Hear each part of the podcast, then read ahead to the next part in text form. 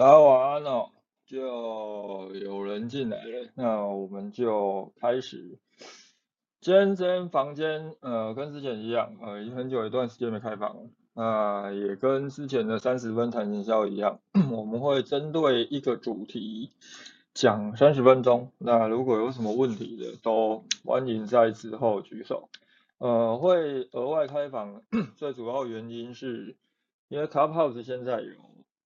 回放功能，所以就呃当初为了开房有开了一个社团，不过因为平常付费内容也也花太多时间写了，也没有什么时间经营，所以趁着有回放的功能，就每天花个三十分钟开个房间，之后会呃这些内容都会放到社团里面，包含了呃我已经开好了三十个主题，也都在社团里面公布了。那未来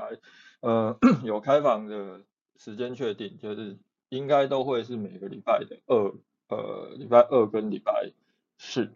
那也都会在那边公布。那我们就直接进入今天的主题哦。我们今天要跟大家聊的东西，呃，虽然说大主题是谈电商，但是我个人呃不是很喜欢，呃，太过于去放大电商。就是老实讲，呃，电商哦，它在这几年有。嗯，被神化了，就是说，哦，好像很多的品牌都透过电商，呃，创造了很惊人的成绩。呃，确实，如果我们讲电商，又或者说数位行销，它它的确是一个呃比较相对低成本，然后高效率的一种 行销方呃手段。不过归根究底来讲，我们呃电商它终究就是一种。零售，所以呃，我们今天要跟大家谈的其实是零售到底是什么，也就是所谓的零售公式。那这个零售公式，可能呃有些朋友你们也都很清楚的，就是第一个最基本的零售公式，就是讲销售的时候，就是触及乘以流量乘以转换率再乘以客单价，这会决定了我们的营业额有多少。啊，为什么我会说，呃，我今天不单单只是要谈电商，原因是因为这个公式它呃放眼到所有的实体销售跟网络销售都是共同的。我我们现在谈第一个触及，触及如果以实体店来讲的话，我们可能会利用传统的行销手段去投放广告，那这个广告也许会有呃电视广告，也许会有广播广告，也可能会有比较。呃，o 呃 local 一点的传单，就是说，不管你是在路边派报，还是你是呃找派报公司把传单塞到呃社区信箱里面，呃，anyway 都可以。这一些只要有人看到你的广告，它都属于触及，包含好，你今天有一家实体店，你把实体店开在哪里？那有有人经过店面的，就是他不一定要进去，他只要经过了，甚至于他远远的看到你的招牌，他他知道，哎，这个地方有这一家店的存在，它都属于触及。这就是为什么实体店，呃，过去我我们会很讲究所谓的商圈，所谓的人流。当我们今天在看一个店面的时候，我们必须要去看这一呃这一个店开呃它是在哪一条街上，甚至于是哪一条路上。啊，每天的人流有多少？那这个人流它到底是路行人流，还是它其实是呃行车人流？这会有差异哦。你像有的店，它是开在大马路上，那把四线道以上的这种大马路上，它平常经过的其实都是车流。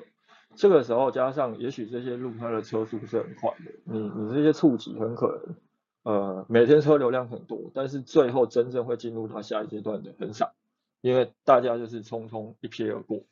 包含了其实我们在看一些线下广告的时候，我我们今天如果假设我们的客户，呃，要做一块户外的广告看板，我们是要到现场去看这个广告看板，嗯，它的高度、它的位置，以及它面向哪一个路口，这个路口它的红绿灯的时间多长，又或者甚至于它根本就没有红绿灯，它就是一个摆在路边的广告看板。那它都会影响到我们触及的这一些呃数量以及它的质量。那转换到电商来讲的话，它的逻辑基本上是相同的，就是呃有多少的人看到你的广告，那看到你的品牌，这一些都算。所以为什么呃社群营销它在前前几年呃粉丝专业啊 FB 啊它还有红利在的时候，它会很行，原因是因为哎你今天可能呃有你的粉丝在你的贴文底下按赞，那这个时候呃平台本身就会把这个内容推播到。让他的朋友看到，这个时候，即便这一些人他没有追踪你的粉丝专业，他没有按赞，呃，成为你的粉丝，他们都看到你的品牌了。那包含的广告其实也是，就是这一些是第一个阶段，我们在看触及的一个思考角度，在往下的时候。我们触及到的这些人未必会等于流量，因为我们在看流量的时候，代表的是它必须要能够被监测到。那如果我这边现在讲网站的部分，如果以电商来讲，其实它相对容易，呃，能够被 GA 监测到，又或者能够在你的网站的后台监测你每天有多少人进入的，这个才叫做流量。也就是说，哎，你可能投了广告出去，你触及了一万个人，你的广告被一万个人看到了。但是只有一千个人点击你的广告进入你的网站，这个时候你的流量转换率呃点击率就是百分之十，也就是说有百分之九十的人他其实是没有成为流量的，他停留在触及的阶段。那相同的概念，实体店每天有这么多人经过你的店里，那到底有多少的人真的进入你的店面？又或者有多少的人看到你的广告之后，他会直接到你的？店当中，它都属于有没有从流量呃触及变成流量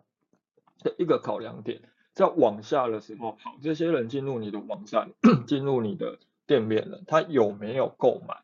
这个购买就是我们在讲的转换率。啊，转换率实体店来讲当然相对简单，它有没有购买商品，它就是一个很基本的转换。那如果以电商来讲哦，电商我们在看的东西就会很多元。呃，当然完成结账、完成购买，它呃它是一个最终指标。但是，当我们今天呃取得一个流量，它即便最后没有购买商品，它有在你的网站里面注册，又或者他有把商品放入购物车，呃，我个人也会把它判定为是一种呃转换的取得。呃，原因是因为当他注册了，我们等于取得了用户的。转换，我我们取得了这些用户资料，我们取得了会员的转换，而当他把商品放入购物车，呃，放入购物车之后，呃，原则上来说，我们就会进入行销漏斗的另外一个阶段。可能呃，有些在投放 FB 广告的人，你们可能做过一些功课，呃，你会听到有的人讲说，呃，广告要设计，呃，目标受众有分成冷受众，有分成暖受众跟热受众。那这个冷暖热到底要怎么去区分？冷受众当然就是他完全嗯不知道你或 没看过你商品的这些消费者，叫做冷受众。啊，简单来说，我们前面这两阶段触及跟流量，它都属于冷受众。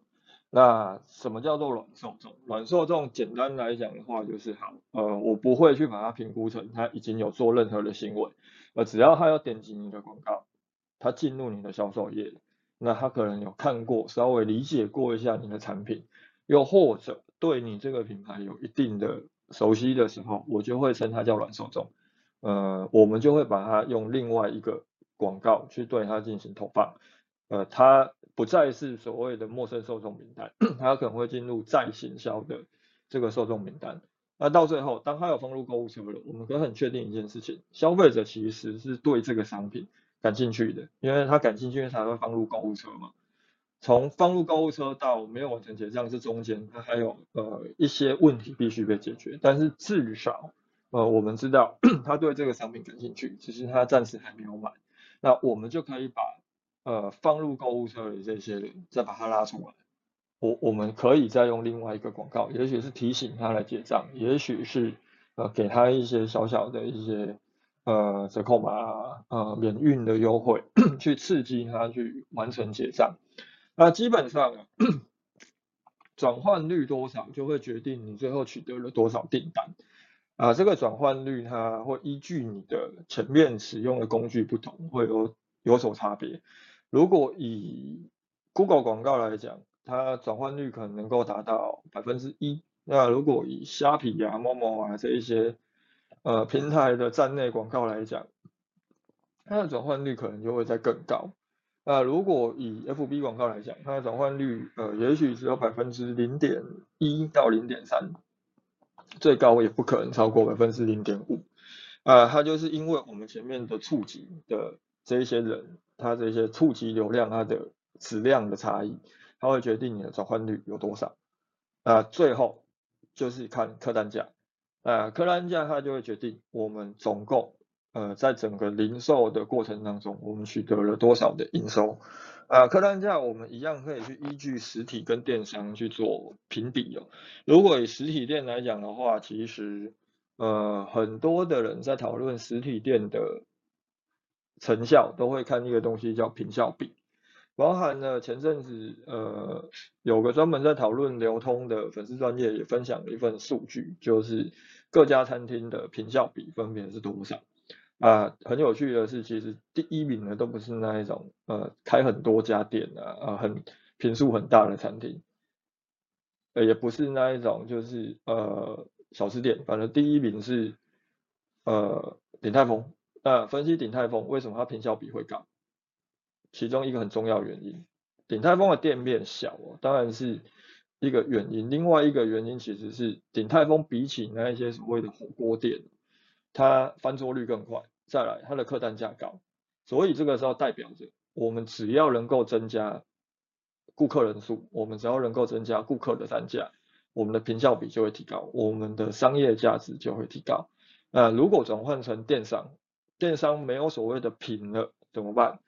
有些人在看电商，他就会看人效比。事实上，这种评估方式它会有一个盲点。我们前阵子的时候才在。呃，讨论一件事情，就是说，呃，有提到了所谓的扩扩张陷阱，就是说，有些企业它可能会因为扩张太快，而反而陷入了经营危机当中。那很多的电商哦，呃，扩张太快，呃，最大问题并不在于人，因为过去我们可能在谈论电商的时候，我们都会讨论要看人效比，就是好，你公司请了多少人，那。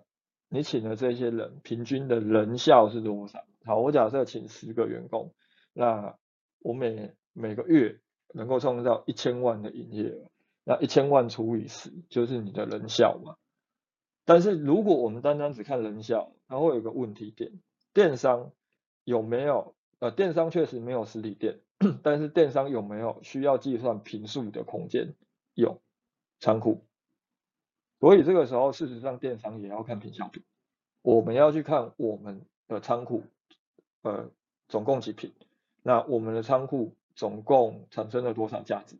去计算出，甚至于去明确的计算出你每一个摆放商品的货架，每一个空间创造多少价值，你才能够有效的去计算你商品的翻转率。呃，我们现在跟客户呃有在进行一件工作，就是我现在已经年底了嘛。那呃年底之后一定都会进行结算，我们就把过去一整年我们所有销售商品的品类跟品项，通通拉出来。那拉出来之后，我们就要去看这一些商品它的呃周转时间以及它的呃利润，我们要找出那一种高利润、高周转时间的，这当然是所谓的最甜的商品。否则的话，其次我们就是要找出呃低利润但是高周转，又或者它高呃周转时间很长，但是它的利润够高。那剩下的假设它都不符合这一些的，我们就要把这些商品都淘汰掉。原因就在于呃我们希望能够从最末端去提高客单价。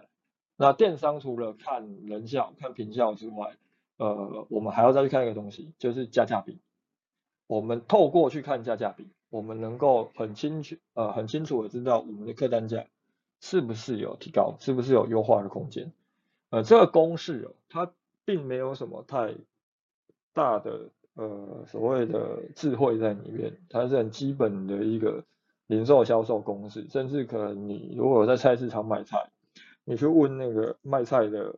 阿上或阿北，他们可能都懂这个道理。但是问题来了。触及乘以流量乘以转换率乘以客单价，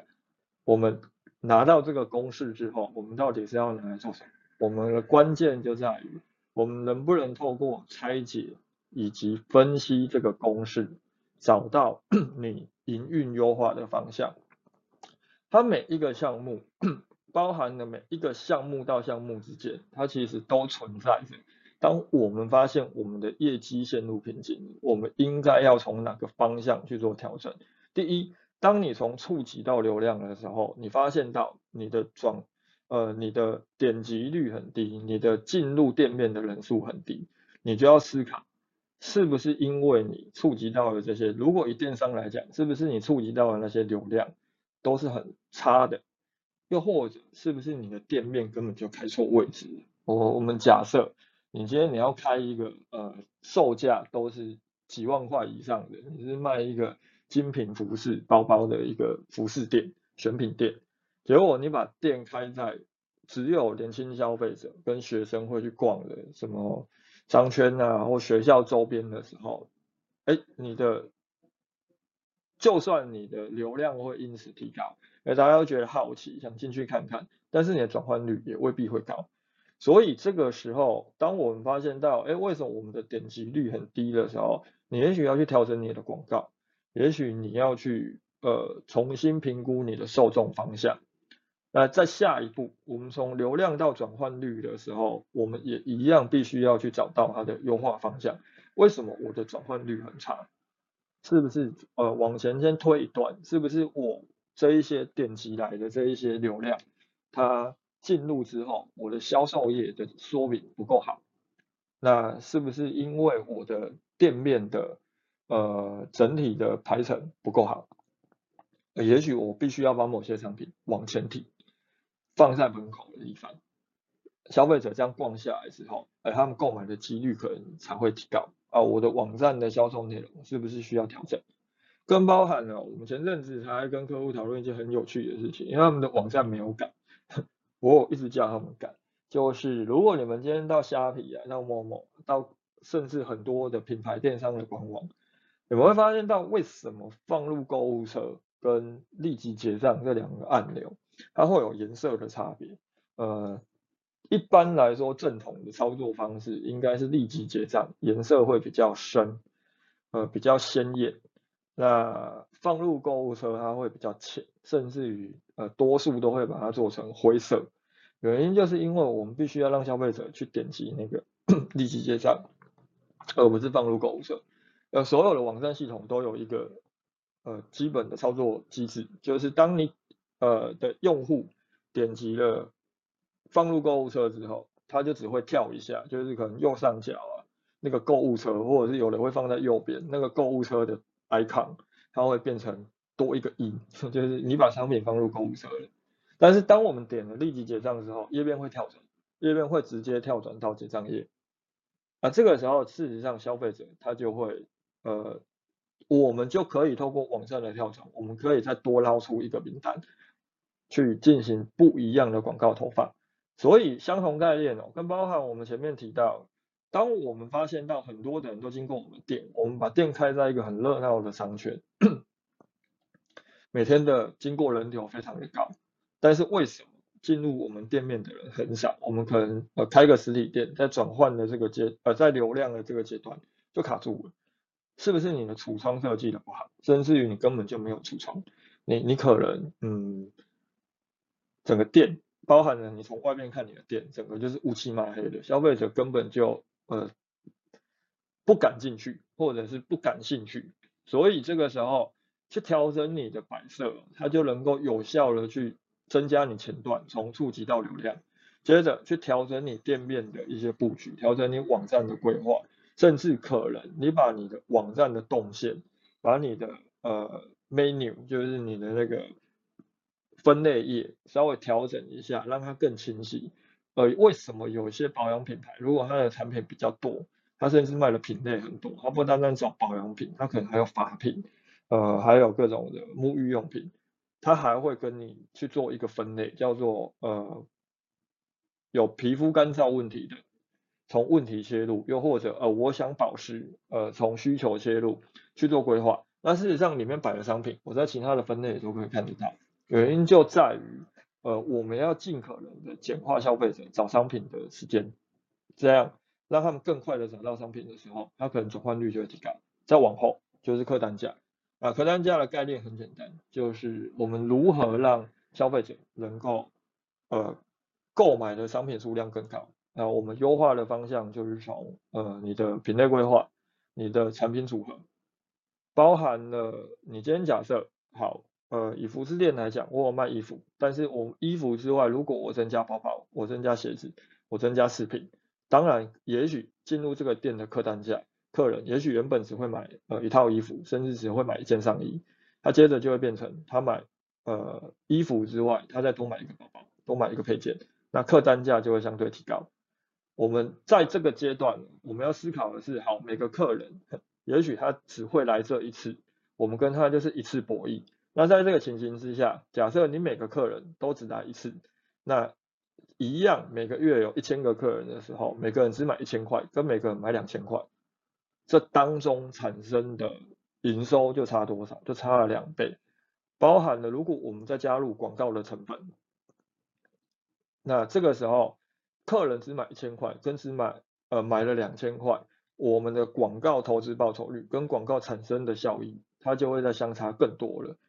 这个时候，这这一个公式，呃，再重复一次，触及乘以流量乘以转换率乘以客单价，这就是第一个基本的。我们在谈销售的时候看的公式。好，我们的今天主题有一个，就是从销售到品牌成长。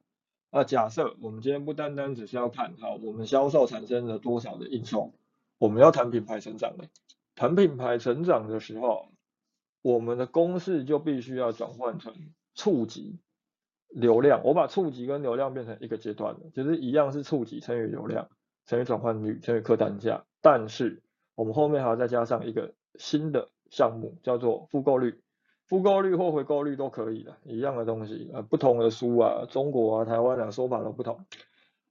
为什么要看复购率？原因就在于。当我们今天要看的是品牌成长的时候，我们不能只是看单一顾客的价值，我们必须去看哦，这一些曾经来跟你买过这些消费者有没有回来。这个东呃这个考量因素很重要的原因是因为，假设你的复购率极低，那终究有一天你这个品牌一定会从市场上消失，因为我们台湾就只有两千三百万人。那你不可能捕捉到两千三百万人，没有任何一个品牌可以做到全台湾的消费者都去跟他买东西，都爱他。所以，我们也许只能捕捉到呃十分之一，十分之一已经很多了。假设我们能够触及到的受众就只有一百万人的时候，那你的复购率只有百分之零点零一，那等同于只有多少消费者他会回来跟你买？那我们要理解到一点，假设我们只有百分之零点零一，等于有百分之九十九点九九的人，他来买过一次之后，他就不会再回来了。甚至于这些人，他不回来之外，可也许他的朋友哎看到你的广告，跟他聊到你的时候，呃聊到你的品牌的时候，他还会说，呃我觉得他们东西不是这么好，进而再去扼杀了一个你的潜在消费者，他会加快你品牌的衰退，所以。审视你品牌的复购率哦，最重要的原因就在于你要去审视你的产品、你的服务是不是存在问题。那我们提高复购率，呃，除了去看顾客有没有回购之外，很重要的一个因素就在于顾客为什么不回购啊？从销售到品牌成长，就像我们刚刚提到，其实就是只有多了复购率这一项，但是多了复购率这一点，我们等同于是把。我们对于消费者价值的评断方式，从顾客单单次的价值，进一步的转换成我们去评估顾客的终身价值。那当我们要看顾客的终身价值的时候，我们可以看几个方向，就是除了消费者回不回购之外，呃，我们针对这些第一个要解决的问题，当然是消费者回不回购。那消费者如果回购率很低，代表着你必须要去重新调整你整个企业营运的方向，你的产品布局这些都要调整，甚至可能你卖的东西就是烂东西，你你也必须要好好的去审视这件事情。但是当顾客会回购，我们还要进一步的去针对这些有回购的消费者，我们要去判断他的回呃，我们要去找出几个数据来做分析啊。第一个，他的回购周期为何？呃。多久回购一次？呃，一年能够产生多少次？如果我们以实体店来讲，以餐厅来讲，它就叫翻桌率。我为什么电影院很讨厌播一些很长的电影，片长很长哦，三个半小时，甚至于只要超过三个小时，它就要多收费。原因就是因为它的回购周期变短了嘛，它每天的翻周率变短了。所以我我们当然要从前面的客单价去提高这些顾客的价值。那下一步，当顾客回购的时候，他的客单价是否有进一步提高，他就会去评估到我们前面。是不是可以透过客单价的提升，透过产品布局，尝试着提高客单价，去增让消费者下一次回来买的时候，他不单单只是买原来买的 A 商品，他可能变成原先只买一件 A 商品，他变成买两件 A 商品。哎，但是如果我们是从让消费者一次购买多件去切入，假设有个消费者，呃，他在一年之内回来你的网站。到你的店里购买了三次商品，哎，感觉起来回购周期不差，它的复购率还蛮高的。但是他第一次买了一件 A，第二次买了两件 A，第三次买了三件 A，这是健康的吗？其实这是不健康的，因为我们可能很基本就会发现，消费者从第二次到第三次，呃，第一次到第二次，再到第二次到第三次，他回来回购的时间就变长了。原因是因为他同样的商品买多件的时候，他的回购周期、他的回购时间会拉长，相对来讲，他的回购周期会变少。所以我们应该评估的是消费者的客单价提高之外，下一个阶段我们要看他回购的时候，他的购买品项是否完全都相同。我们最呃提高顾客终身价值最适当的方式，应该是让消费者在买 A 商品之后。接下来可能会再买 B，再买 C，特别是针对高回购率的这些顾客，我们好好的去审视他的购买商品的类型，因为它会让我呃这些数据对于我们后续的一些 产品布局，还有一些产品的组成，跟我们在挑品啊、选品啊、开品啊，更包含了好，你今天你要做再形象，你你要投放 EDM，你要去。呃，投放这一些针对这些既有的顾客要去投放广告的时候，你要很清楚的知道我投哪些东西给他。我除了会提醒他回来买之外，我还能够让他再多买一些商品。呃，有些东西，呃，有个东西还蛮有意思的，就是说，我不知道有一些不管做实体店哦，还是电商的朋友，呃，你们会不会去做一个动作，就是多准备一些试用品。那在消费者他回购的时候，就附上这些试用品给他。其实这些东西它是很有用的。我知道很多的品牌都会拿这些试用品来做做活动。呃，举例来讲，可能就是办个什么哦，免费赠送啊，就是你要付个运费。这种做法是促销型的做法，就是我提供这些试用品，那让你来免费索取，你就只需要付个运费，也许就是呃三十块、六十块，甚至我我们如果跑邮局。呃，重量不重，我们甚至可以压到大量的话，我们甚至可以压到呃三十块以下。那这个时候，消费者在购买的过程当中，他可能在付运费的时候，呃，他会因此而加价购，这是一种优势。但是有没有想过，哎，这些试用品其实最适合的方法，不是拿来办活动，更不是拿来什么呃。鼓励粉丝在你的 IG 按追踪，在你的粉丝专业按赞就能够送这些试用品，而是针对这些定期会回来购买，但是他购买的品相一直没有扩充，他的客单价一直没有提高的消费者，我们尝试着去丢出一些试用品，让他们体验过之后，呃，也许消费者下次再回来买的时候，他的购买品相就会增加了，他的购买类型就会不一样，他的客单价是朝向于。健康的方式去发展的，所以这就是我们今天要跟大家谈的东西，就是这两个公式很简单，就是呃触及成流量乘转换率乘客单价。那依据这个公式，我们就可以算出我们呃每个月的这些行销布局，包含了你们的所有的行销的管道跟流量，还有流量的来源，呃它分别的价值是多少？呃基本上 GA 都会帮你算的很好的。那进一步，如果我们要谈品牌成长，就是在前面的这个公式之外，加上加上一个复购率。但是知道公式是一件事情了，关键就是说，透过这个公式的拆解，你有没有办法去找到一些嗯，优化你营运不佳的一些方向，甚至如果你发现到，哎，我的 FB 广告怎么样投，